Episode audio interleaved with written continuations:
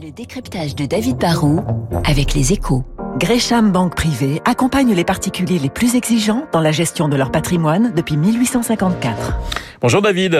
Bonjour Renaud. La France n'est pas que le pays des hypermarchés et de la vente sur Internet, c'est aussi, vous nous dites ce matin, Ah un oui. petit paradis pour ce que l'on appelle la vente à domicile. Ouais, alors vous vous souvenez de ces fameuses réunions Tupperware Vous savez, c'est comme ça que s'est développé le géant américain de, la boîte en plastique permettant de conserver les aliments. hein. Ils ne sont pas dans les magasins, mais ils payent des, revendeurs indépendants, des, particuliers qui vont chez d'autres particuliers et qui vendent via des réunions. hein. C'est Singer, il faut s'en souvenir, le, le roi des machines à coudre qui avait ouvert la voie à ce type de commerce aux États-Unis au milieu du, du 19e siècle. Mais en France, bah, plein d'autres marques se sont engouffrées dans cette brèche au départ sur le même modèle. hein. Yves Rocher, il faut s'en souvenir, a commencé comme ça dans les cosmétiques. Thermomix a construit sa fortune de la même manière. Puis il y a des tas de marques textiles, de produits d'entretien, dans la gastronomie. Bon. Au total, on parle d'un marché qui génère plus de 4 milliards et demi d'euros de chiffre d'affaires en France et qui fait travailler presque 700 000 personnes. En Europe, c'est 15 millions de vendeurs et presque 35 milliards.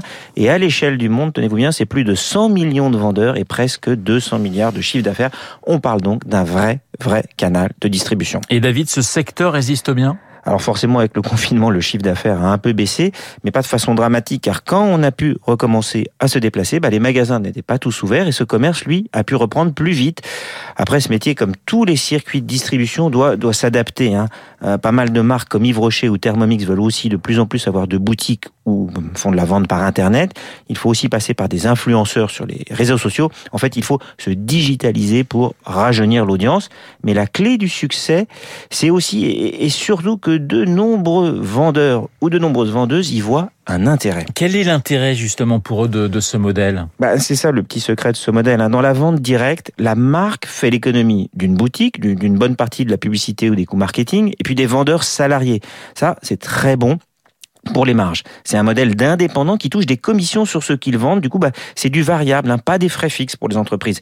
Certains ne vendent pas beaucoup, hein, ils montent juste des ventes pour leurs proches ou leurs voisins, et puis ça va pas beaucoup plus loin. Eux vont pas gagner euh, beaucoup, juste peut-être quelques centaines d'euros au mieux, et puis ils passeront à autre chose. Mais certains bah, s'avèrent d'excellents vendeurs, et la vente directe peut devenir pour eux un vrai revenu récurrent de complément. La fédération euh, de la vente directe en France évoque des rémunérations qui peuvent aller de 500 à 1000 voire 3000 euros par mois pour les meilleurs. À ce niveau-là, on comprend que cela puisse séduire les vendeurs comme les clients potentiels. Le décryptage de David Barou sur l'antenne de Radio Classique, il est 7h58 dans moins de deux minutes. Le journal de 8h présenté par Augustin Lefebvre, mais tout de suite.